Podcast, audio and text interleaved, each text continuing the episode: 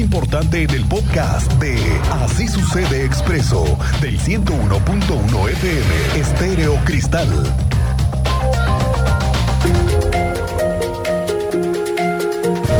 Esta mañana amanecen al menos entre 100, unos 150 integrantes de la marcha que llegó desde ayer por la tarde desde Maconí, a unos 150 kilómetros de esta ciudad.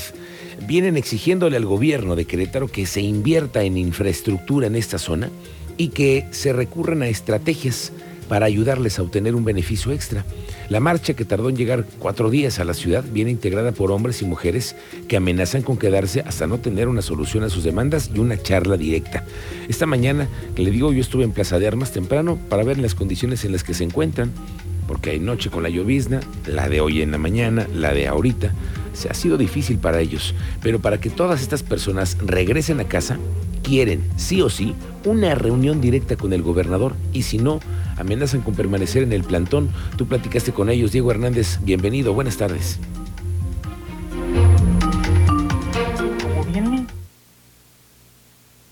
De Maconí que se encuentran ahí en Plaza de Armas plantados. Son alrededor de 70 personas. Como ya mencionas, llegaron el día de ayer en esta manifestación de la Marcha por el Agua, de donde vinieron desde Maconí Cadereyta hasta aquí en la capital. Al respecto hablamos con Alejandro Ortiz Arteaga, quien es el comisariado de bienes comunales de este territorio. Nos habló al respecto, donde se les propuso que hubiera una mesa de diálogo el próximo lunes pero allá en Maconica Dereita ellos insisten en que sea aquí en la capital y sean atendidos por el propio gobernador, si no, se moverán del lugar. Como bien refiere, son alrededor de 70 personas, hay adultos mayores, también hay menores de edad, ah, y pues por el momento se encuentran allí en la intemperie y ahora que está llegando este huracán, pues está lloviendo aquí en el centro de la capital de manera leve, aún no sabemos cómo se va a extender, pero se encuentran en casas de campaña ahí en la intemperie. ¿Qué te parece? Escuchamos la declaración que nos dio el comisariado sobre este tema donde nos ofrecen una mesa de diálogo en Cadereyta el lunes. Le dijimos que íbamos a hablar con la gente. Hoy, ahorita en la mañana volvieron a venir y lo platicamos con la gente. Y les dijimos que no. Mientras no nos atiendan aquí, pues no, vamos, a, levantar el plantón. Entonces, eh, estamos diciendo que nos, atiendan aquí, ya que sea, que sea el gobernador o en su caso Lupita Murguía. Eh, sería uno de los dos con los que platicaríamos con los demás, ya prácticamente.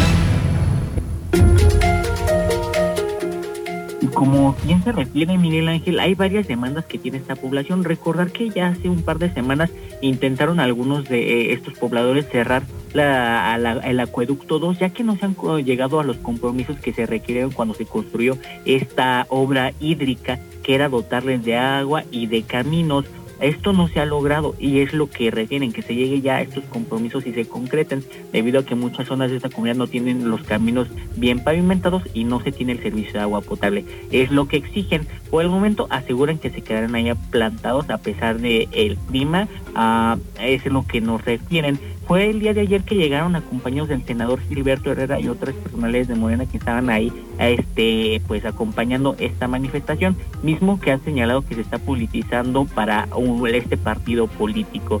Sin embargo, los habitantes requieren que ellos están por sus propias demandas y se mantendrán al momento. Ah, se insiste que es algo de la presencia del gobernador de Guadalupe Murcia que estén dirigiendo estos diálogos. Veremos qué se desarrolla en el proceso y se llega a un común acuerdo si se deciden retirar o no pero al momento las exigencias son claras de que el diálogo sea aquí en la capital y uno de estos dos funcionarios la encabece. Es el reporte que tenemos, Miguel Ángel. Gracias, Diego Hernández. Aquí estoy viendo en este momento cómo se están eh, aglutinando en el centro histórico de la ciudad. Hay una cámara que observa desde el primer cuadro, usted la puede consultar en tiempo real, es una cámara que está situada para conocer diferentes plazas y aquí usted puede observar cómo están muchos hombres con su sombrero, eh, cuidándose del agua. Hay que saber que también en Plaza de Armas en este momento está instalándose el altar de muertos, que tradicionalmente se va a inaugurar este fin de semana, sí o sí, con la presencia o sin la presencia de estos manifestantes. Aquí en la agenda para la Secretaría de Turismo ya se pues lamentablemente aquí ya se invade, ¿no? Este asunto. Y bueno, pues vamos a ver qué transcurrir tiene. Vamos a ver si se quedan esta noche. por lo pronto hay eh, movimiento en Plaza de Armas, donde le digo, esta tarde se desarrolla todavía esta protesta. Bueno, como sabemos, está en marcha la renovación del servicio de transporte público y se le apuesta mucho a que un grupo de mujeres recién capacitadas, con una preparación técnica para el manejo de las unidades, con una preparación en la parte del servicio, el manejo de vehículos de estas dimensiones, llevan desde mayo preparándose en el ICATEC. Bueno, pues varias de ellas ya están en la calle trabajando, otras están capacitándose en los nuevos camiones que trajeron ahora del extranjero. Y ayer que lo platicábamos con una de ellas, que también ha sido muy complicada la adaptación de los hombres a que mujeres estén manejando camiones grandes. Aunque usted no lo crea, en pleno 2023. Sí, aún hay resistencia de una parte de varones choferes que, se, que no quieren que manejen mujeres, por increíble que parezca. Y no es que lo diga yo, la misma autoridad lo sabe. La misma secretaria del Trabajo, Liliana San Martín, reveló que mujeres operadoras del transporte público han sufrido hostilidad por parte de los operadores, que son sus compañeros, y por conductores en general. Hostilidad no una agresión, yo, yo, no diría un tema de agresión, pero sí un tema de hostilidad. Y eh, estamos tratando, incluso ustedes habrán advertido que estamos incorporando también varones en este esquema. La intención es cambiar el tema de la categoría laboral, dignificando este rol para hombres y para mujeres. Bueno, vamos a regresar al tema del multihomicidio que pasó en el Marqués este domingo pasado que fueron ultimadas cinco personas que llegaron y que agredieron prácticamente en una caballeriza a estas hombres y mujeres. Y al respecto, las autoridades municipales han determinado en el Marqués que es la misma Secretaría de Gobierno, que es la Fiscalía la que lleva a cabo las investigaciones. Sin embargo, se sabe que los agredidos pertenecen a la, al municipio de Pedro Escobedo son eh, habitantes que están regularmente asociadas a las eh, apuestas, a las eh, carreras parejeras. Y tú estuviste muy al tanto de este caso, Iván González. Cuéntanos qué se sabe en Pedro Escobedo de este asunto. Miguel Ángel, buenas tardes. Como bien señalas, platicamos el día hoy con el presidente municipal de Pedro Escobedo, Marindo Bárcenas, quien señaló que hasta hoy dos de las personas asesinadas en esta carrera parejera realizada en el carril del Alacrán, municipio en Santa María Begoña, municipio del Marqués. Eh, han sido identificados que radicaban desde hace mucho tiempo en ese municipio pedroscovedense y tenían como actividad eh, ser medianos empresarios del giro de frituras.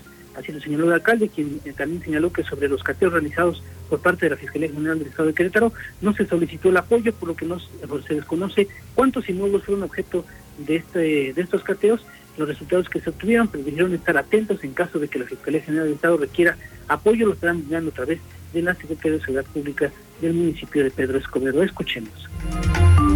Yo hasta hoy lo que te puedo decir es, todavía no hay mucha certeza, anuncian un, un nombre, eh, dos personas del municipio de Pedro Escobedo, que efectivamente yo te puedo decir que ahí ya tienen varios años este, ellos colaborando y hasta yo el día de ayer nos enteramos por los medios oficiales, ¿no? que hay una dependencia que hoy corresponde y que está llevando la averiguación eh, en el cual hay varios inmuebles en Pedro Escobedo que están haciendo, como ustedes lo vieron por otros medios oficiales, eh, que son cateos, ¿no? Eso es lo que yo te, puedo decir. ¿Y se sabe qué actividades tenían ellos? Eh, ah, yo lo que te puedo decir es un tema ahí de em, empresario, ahí en Pedro Escobedo, se llama lo mediano empresario.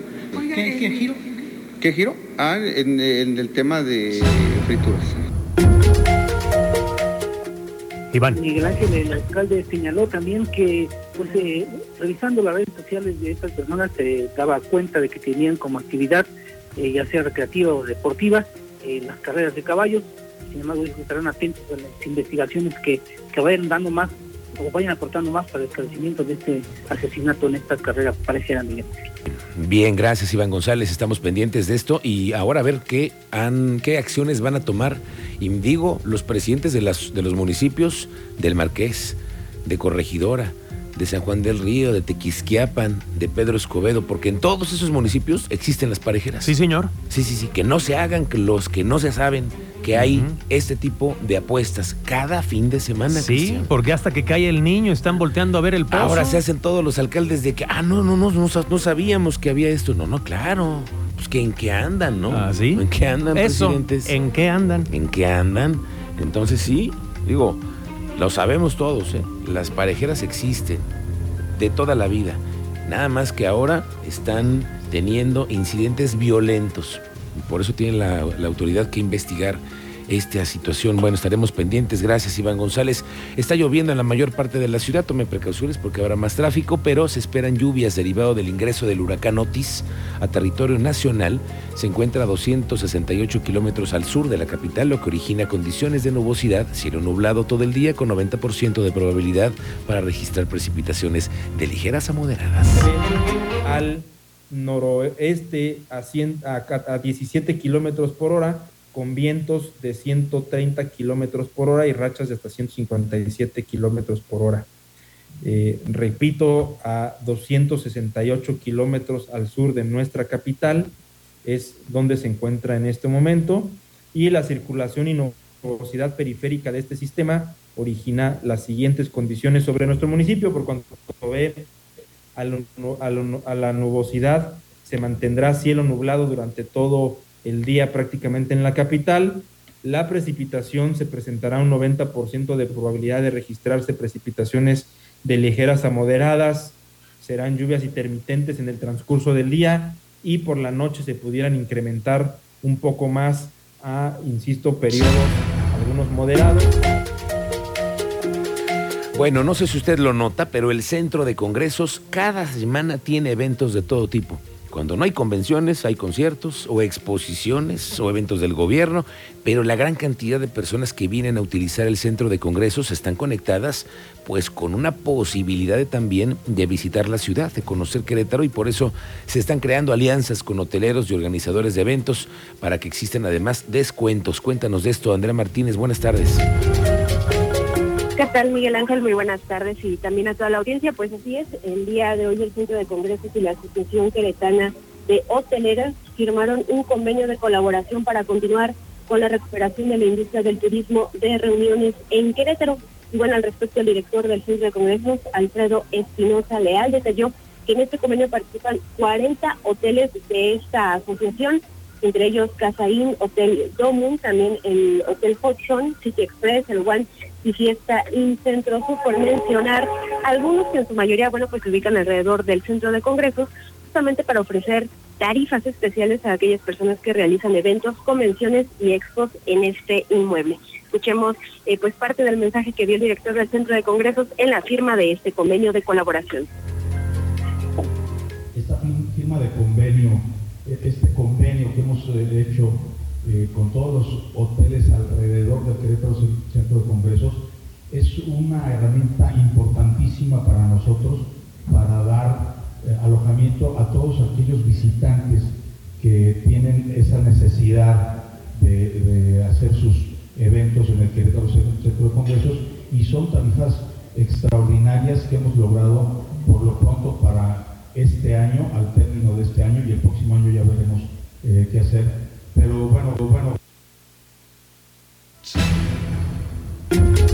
Que se ofrecerán a los visitantes irán de un 10 y hasta un 25% menos que los costos normales según el hotel. Finalmente, Espinosa Leal destacó que este convenio permitirá que la industria de reuniones de Querétaro retome el camino que seguía antes de la pandemia, ya que entonces representaba arriba del 53% de la derrama económica que se generaba por el turismo de reuniones. Esta fue la información, Miguel Ángel. Bien, gracias Andrea Martínez. Muy interesante saber de estos convenios que existen para el centro de congresos. Vamos contigo con todo lo que ha sucedido. Teniente Mérida, muy buenas tardes, bienvenido. Muy buena tarde, Miguel Ángel. Buena tarde a nuestra audiencia. Les voy a dar parte de lo que ocurrió este fin de semana en la colonia Parque Industriales. A continuación vas a escuchar parte de la intervención que tuvo la policía municipal al ser solicitada su presencia en un estacionamiento de un centro comercial. Ahí fueron alertados por ciudadanos de un contingente de conductores infringiendo el reglamento para la movilidad y el tránsito. Arrancones. Quienes Además se señaló que generaban ruido y ponían en riesgo la seguridad de quienes transitaban por la zona.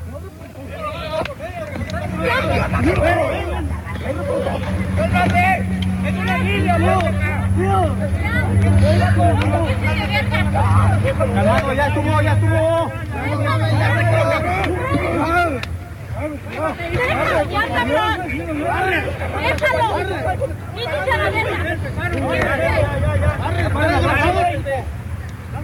Miguel Ángel fue al arribo de las unidades al sitio del reporte cuando un grupo de automovilistas hizo caso omiso a las indicaciones del personal policial se tornaron agresivos, motivo por el cual, tras aplicación de los protocolos de actuación policial, señala la dependencia, fueron aseguradas tres personas trasladadas ante la autoridad correspondiente para determinar su situación jurídica. El video ya lo puede consultar a través de nuestras plataformas y ver la actuación policial y la intervención en esta llamada que se originó a la dependencia. Y les doy en breves detalles de la 27 y la 4, una patrulla de la Policía Municipal embestida por una camioneta Jeep Liberty particular. Traemos el testimonio del conductor y en breve lo estaremos dando a conocer. Es la información, Miguel Ángel. Gracias, Teniente Mérida, lo platicamos aquí. Estamos pendientes.